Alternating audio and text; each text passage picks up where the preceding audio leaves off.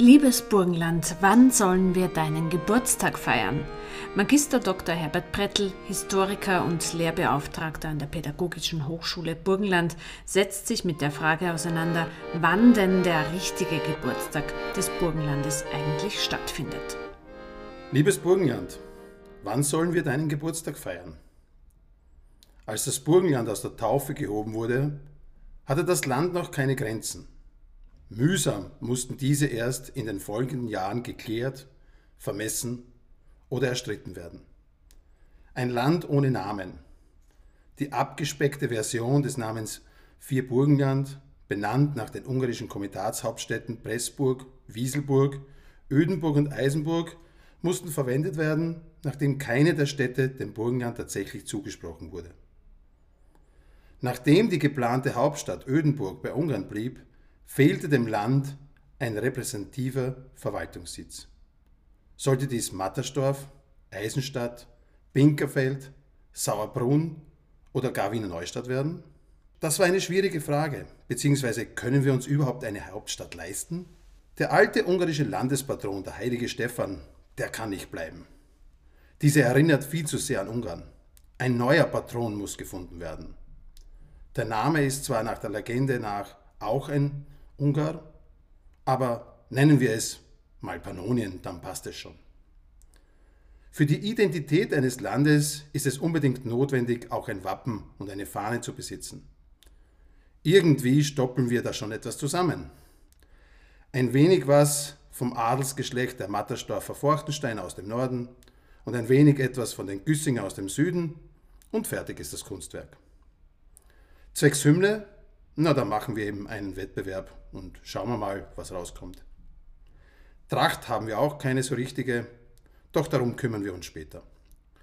Zumal wir noch nicht mal wissen, an welchem Tag und in welchem Jahr wir den Geburtstag des Burgenlandes feiern sollen.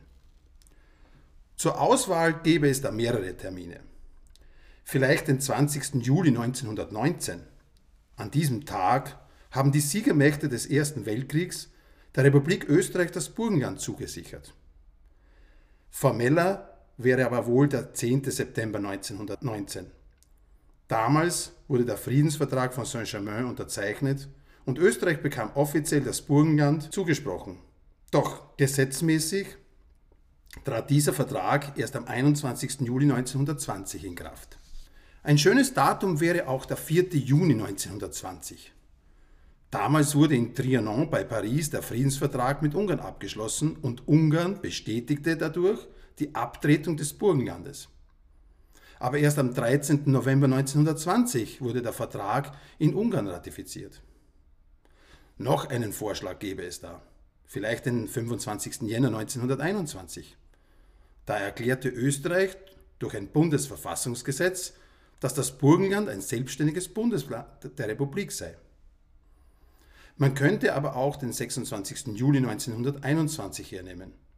An diesem Tag ratifizierte Frankreich als letzter Vertragspartner den Vertrag von Trianon und damit bekam Österreich de jure das Verfügungsrecht über das Burgenland.